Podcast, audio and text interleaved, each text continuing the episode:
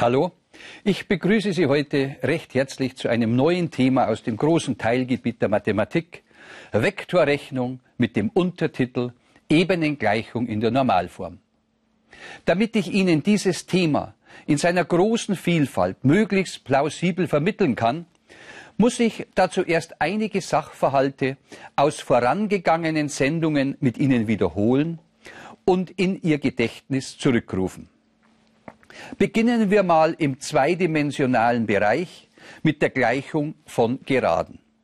Ich nehme an, dass Sie sich alle noch an die Punktsteigungsform einer Geraden in der Ebene erinnern können.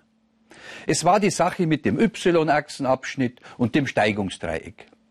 Vielleicht nochmal an einem Beispiel gezeigt. Der y-Achsenabschnitt soll minus 2 sein also der erste Punkt P1 der Geraden soll auf der y-Achse mit den Koordinaten 0 und minus 2 liegen. Und der Steigungsfaktor m soll den Wert 2 Drittel besitzen. Somit kann das Steigungsdreieck im Punkt P1 angesetzt werden, indem wir vom P1 aus den Nenner 3 vom Bruch 2 Drittel in x-Achsenrichtung wandern und den Zähler 2 von zwei Drittel in y-Achsenrichtung. Wir erreichen dadurch den zweiten Punkt der Geraden P2. Da jede Gerade durch zwei Punkte festgelegt ist, können wir die Gerade G einzeichnen.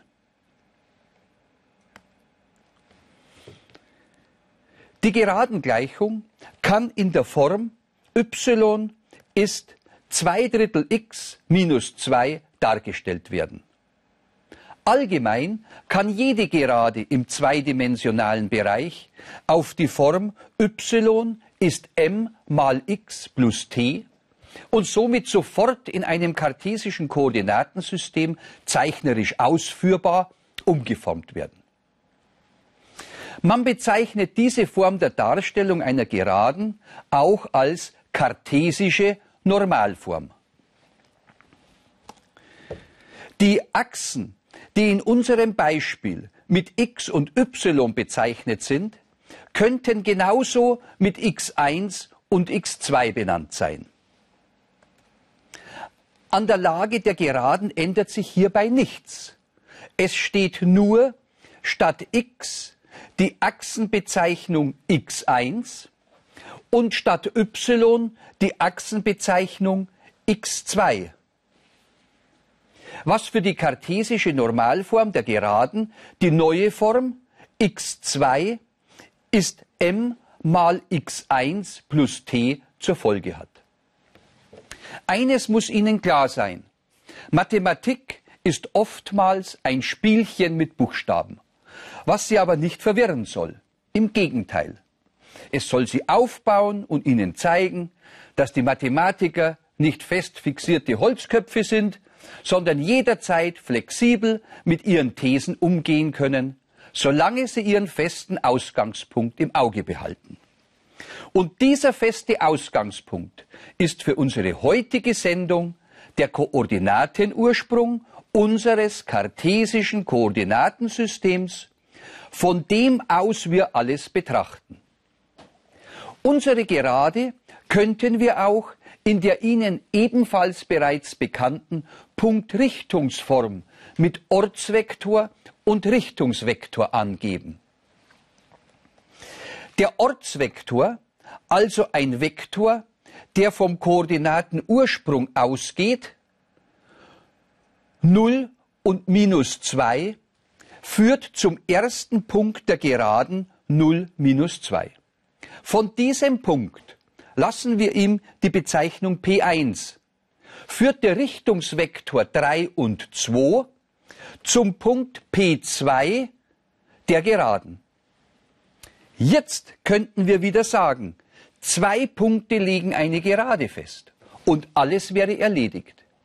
Wir könnten es aber auch so deuten, dass wir den Richtungsvektor 3 und 2 beliebig oft aneinander anhängen und somit eine Gerade ohne Anfangs- und Endpunkt erhalten.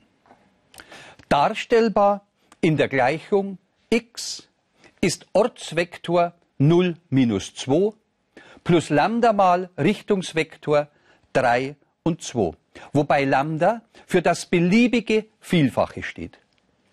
Diese Form der geraden Darstellung ist Ihnen auch als Parameterform einer geraden Gleichung bekannt. Lässt sich jetzt diese Parameterform in eine Normalform umwandeln? Wir wollen es versuchen. Die Parameterform x ist 0 minus 2 plus Lambda mal 3, 2, kann in zwei Gleichungen aufgespalten werden. x1 ist 0 plus 3 Lambda und x2 ist minus 2 plus 2 Lambda. Der Parameter Lambda muss in dem entstandenen Gleichungssystem eliminiert werden. Dies können wir über die Anwendung unseres Additionsverfahrens erreichen. Multiplizieren wir die Gleichung 1 mit 2 und die Gleichung 2 mit 3, ergeben sich neue Gleichungen mit 2 x1 ist 0 plus 6 Lambda und 3x2 ist minus 6 plus 6 Lambda. Die beiden neu entstandenen Gleichungen voneinander subtrahiert ergeben 2 mal x1 minus 3 mal x2 ist 6 und somit die allgemeine Geradengleichung 2x1 minus 3x2 minus 6 ist 0. Interessant für uns daran ist, dass die Koeffizienten von x1 und x2 einen Vektor 2 minus 3 bilden, der auf unserer Geraden mit dem Richtungsvektor 3, 2 senkrecht steht, was das Skalarprodukt beweist. Vektor 2 minus 3 mal Vektor 3, 2 gibt 2 mal 3 plus minus 3 mal 2 und das ausgerechnet 6 plus und minus gibt minus 6 und 6 minus 6 ist gleich 0. Also, sie stehen senkrecht aufeinander. Aus diesem Ergebnis lernen wir, dass mit dem senkrechten Vektor, dem uns bekannten normalen Vektor n und einem Punkt, der auf der Geraden liegt, ebenfalls eine eindeutige Gerade in der Ebene festgelegt ist. Merken Sie sich das für später. Der normalen Vektor n mit 2 und minus 3 kann in jedem beliebigen Punkt unseres Koordinatensystems angelegt werden. Verschieben wir den Vektor zum Anfangspunkt P1 mit 0 und minus 2, so gibt die Senkrechte zu n in P1 die Gerade G an. Die Beschreibung der Geraden mittels des normalen Vektors n wird als vektorielle normalen Form bezeichnet. N mal in Klammern Vektor x minus Ortsvektor a eines Punktes der Geraden gleich 0. Für unser Beispiel Vektor 2 minus 3 mal Klammer auf, Vektor x1, x2 minus Ortsvektor 0 und minus 2, Klammer zu, gleich 0. Durch Berechnung können wir nachweisen, dass diese parameterfreie vektorielle Normalenform identisch ist mit der allgemeinen Koordinatenform unserer Geraden. 2 mal x1 minus 3 mal x2 minus 6 gleich 0. Wir stellen fest, dass es verschiedene eindeutige Möglichkeiten zur Darstellung von Geraden im zweidimensionalen Bereich gibt.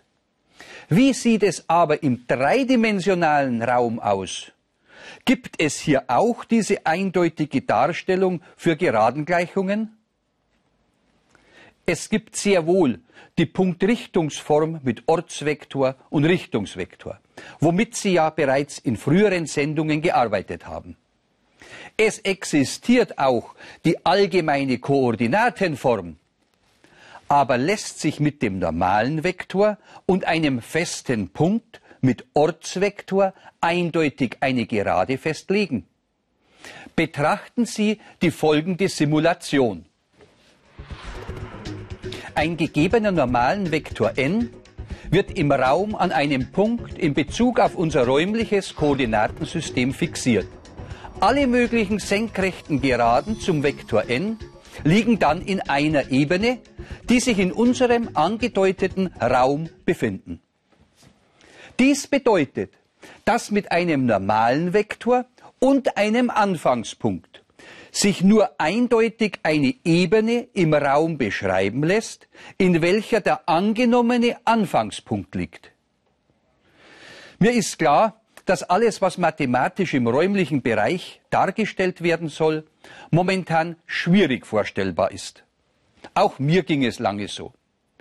Bis ich auf die Idee kam, Fliegen zu dressieren, die feste Punkte im Raum einnehmen können. Max, Olga und Fritz bewegen sich frei im Raum und werden beobachtet. Das Auge ist der Koordinatenursprung. Wenn Sie an bestimmten unterschiedlichen Stellen verharren, legen Sie jedes Mal eine Ebene im Raum fest. Außer Sie bilden den Sonderfall einer Geraden oder treffen sich in einem Punkt. Die Darstellung der jeweiligen Ebenengleichung aus dem Ortsvektor eines Anfangspunktes, oftmals in der Literatur auch als Stützvektor bezeichnet, und den beiden Richtungsvektoren, die vom gegebenen Anfangspunkt ausgehen, ist Ihnen bekannt. Jetzt natürlich umso mehr, da Sie meine Fliegen Max, Olga und Fritz virtuell vor Auge haben. Und die lassen wir jetzt nochmal für ein festes Beispiel starten. Olga startet vom Koordinatenursprung aus, fünf Einheiten in x1-Achsenrichtung, 3 in x2-Achsenrichtung und 2 in x3-Achsenrichtung. An diesem Punkt bleibt sie stehen. Durch einen weiblichen Pfeifton lockt sie ihre beiden Freunde Max und Fritz an. Sie schickt Max von ihrem Standpunkt aus minus 2 in x1-Achsenrichtung, dann weiter 4 in x2-Achsenrichtung und eine Einheit weiter in x3-Achsenrichtung. Dort verharrt Max. Jetzt wird von Olga Fritz mit drei Einheiten in x1-Achsenrichtung, zwei Einheiten in x2-Achsenrichtung geschickt. Er hat es leicht, da er keine Bewegungen in x3-Achsenrichtung ausführen muss. Auch Fritz bleibt stehen. Die drei Punkte legen eine Ebene fest, die Sie in der Parameterform bereits darstellen können. Vektor x ist Ortsvektor 532, also der Standort von Olga, plus ein Vielfaches, hier Lambda mal minus 2, 4 und minus 1, plus ein Vielfaches, hier μ, mal dem Richtungsvektor vom Fritz mit 3, 2 und 0. Aus der jetzt entstandenen Parameterform kann man durch Eliminierung der Parameter Lambda und μ eine Koordinatenform der Ebenengleichung erzeugen, die auch als lineare Normalenform der Ebene bezeichnet wird. Es geschieht am einfachsten durch mehrmalige Anwendung des Additionsverfahrens und führt zu der Lambda- und μ-freien Form 2x1 minus 3x2 plus 16x3 minus 33 ist gleich 0. Jetzt lassen wir noch unsere vierte Fliege Sophie starten. Sie fliegt vom Koordinatenursprung mit x1 gleich 0 direkt fünf Einheiten in x2-Achsenrichtung und noch drei in x3-Achsenrichtung und erreicht den Punkt mit den Koordinaten 0, 5 und 3. Jetzt fragen wir uns, ob Sophie in der von Olga, Max und Fritz aufgespannten Ebene sitzt. Da wir die Koordinatenform der Ebene kennen, ist es für uns jetzt ein leichtes nachzuprüfen, ob der Punkt mit den Koordinaten 0, 5 und 3 ein Element der Ebene ist. Führen die Werte in die Ebenengleichung eingesetzt zu einer wahren Aussage, so liegt der Standpunkt von Sophie in der Ebene. Also los, 0, 5 und 3 eingesetzt. 2 mal 0 minus 3 mal 5 plus 16 mal 3 minus 33 soll 0 sein. Berechnet 0 minus 3 mal 5 ist minus 15 plus 3 mal 16 ist 48 minus 33 soll 0 sein. Minus 15 minus 33 ist minus 48 und plus 48 ergibt 0 und somit eine wahre Aussage. Sophie hat die Ebene, welche ihre Freunde bilden, getroffen.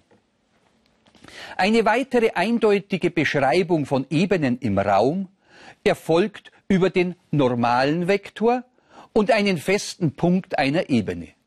Schauen wir nun dazu nochmal unsere Ebene an.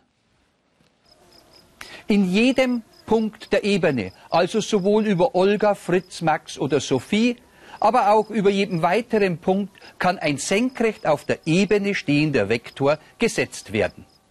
In der letzten Sendung haben wir gelernt, dass das Vektorprodukt aus zwei Vektoren den auf beiden Vektoren senkrecht stehenden Vektor ergibt. Diesen orthogonalen Vektor bezeichnet man als normalen Vektor n. Für unsere Ebene ausgedrückt ein Vektor n, der senkrecht, also orthogonal auf den Richtungsvektoren einer Ebene steht, heißt normalen Vektor der Ebene. Ich hoffe, Sie haben das Werkzeug zur Bestimmung des Vektorproduktes in kartesischen Koordinaten seit der letzten Sendung anwendungsbereit zur Hand. Die Richtungsvektoren unserer Fliegenebene bildeten Max mit minus 2, 4 und 1 sowie Fritz mit 3, 2 und 0. Mit der Formel aus der Formelsammlung ergibt sich für unseren Fall Vektor minus 2, 4, 1, Kreuzvektor 3, 2, 0, gleich a2 mit 4 mal b3 mit 0, minus a3 mit 1 mal b2 mit 2, dann als zweite Zeile a3 mit 1 mal b1 mit 3, minus a1 mit minus 2 mal b3 mit 0 und als dritte Zeile a1 mit minus 2 mal b2 mit 2 minus a2 mit 4 mal b1 mit 3. Der senkrechte normalen Vektor hat die Koordinaten minus 2, 3 und minus 16. Und wer in der heutigen Sendung gut aufgepasst hat, müsste jetzt erstaunt sein, denn bei der Geradengleichung haben die Koeffizienten von x1 und x2 den senkrechten Vektor auf der Geraden angegeben. Ebenso müssen die Koeffizienten von x1, x2 und x3 bei der Koordinatenform der Ebene den senkrechten Vektor auf der Ebene angeben. Die Koeffizienten sind aber wenn wir die heute ermittelte Ebenengleichung betrachten, 2 minus 3 und 16. Da Sie alle bei dem Kapitel Vektoren in der Geometrie gut aufgepasst haben, sehen Sie sofort, dass die beiden Vektoren minus 2, 3, minus 16 und 2, minus 3, 16 Gegenvektoren zueinander sind. Es stehen also beide auf unserer Ebene senkrecht. Wir können demnach beide zur Aufstellung der vektoriellen normalen Form der Ebene verwenden, die wir von den Geraden her kennen. Und immer noch sitzen unsere vier Freunde ganz brav an ihren Plätzen.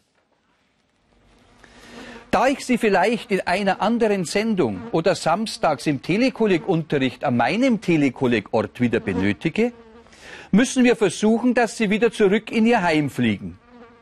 Beginnen wir mit Sophie. Marsch. Dann Fritz. Dann Max. Und zum Schluss auch Olga. Gut habt ihr ausgeharrt. Es ist nur zu hoffen, dass ihr keine Eintagsfliegen seid. Wir wollen noch einmal zusammenfassen, was wir an Darstellungsformen für Ebenen im Raum gefunden haben. Dies wäre zum ersten die Parameterform der Ebene aus einem Ortsvektor und zwei Richtungsvektoren. Bei drei Punkten A, B und C kann man dabei zum Beispiel die Koordinaten vom Punkt A als Ortsvektor A wählen und die Differenzvektoren aus den Ortsvektoren der Punkte B und C mit A als Richtungsvektoren.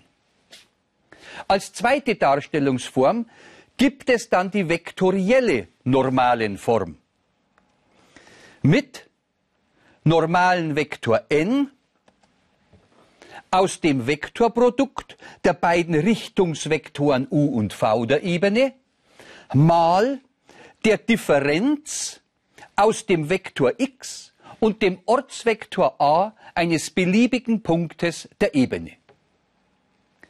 Die dritte Darstellungsform, die lineare Normalenform der Ebene, lässt sich sowohl aus der vektoriellen normalen Form als auch aus der Parameterform der Ebene gewinnen.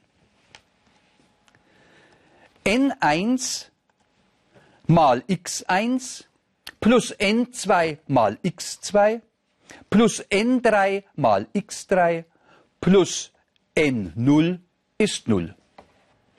Alles haben wir in der heutigen Sendung gezeigt. Welche der drei Formen für welchen Aufgabentyp verwendet wird, können Sie selbst entscheiden. Sie finden in Ihrem Buchmaterial genügend Beispiele dazu. Natürlich muss gesagt werden, dass die richtige Wahl mit der steigenden Zahl von Übungsbeispielen zunimmt. Denn wie überall gilt auch hier der Merksatz, Übung macht den Meister.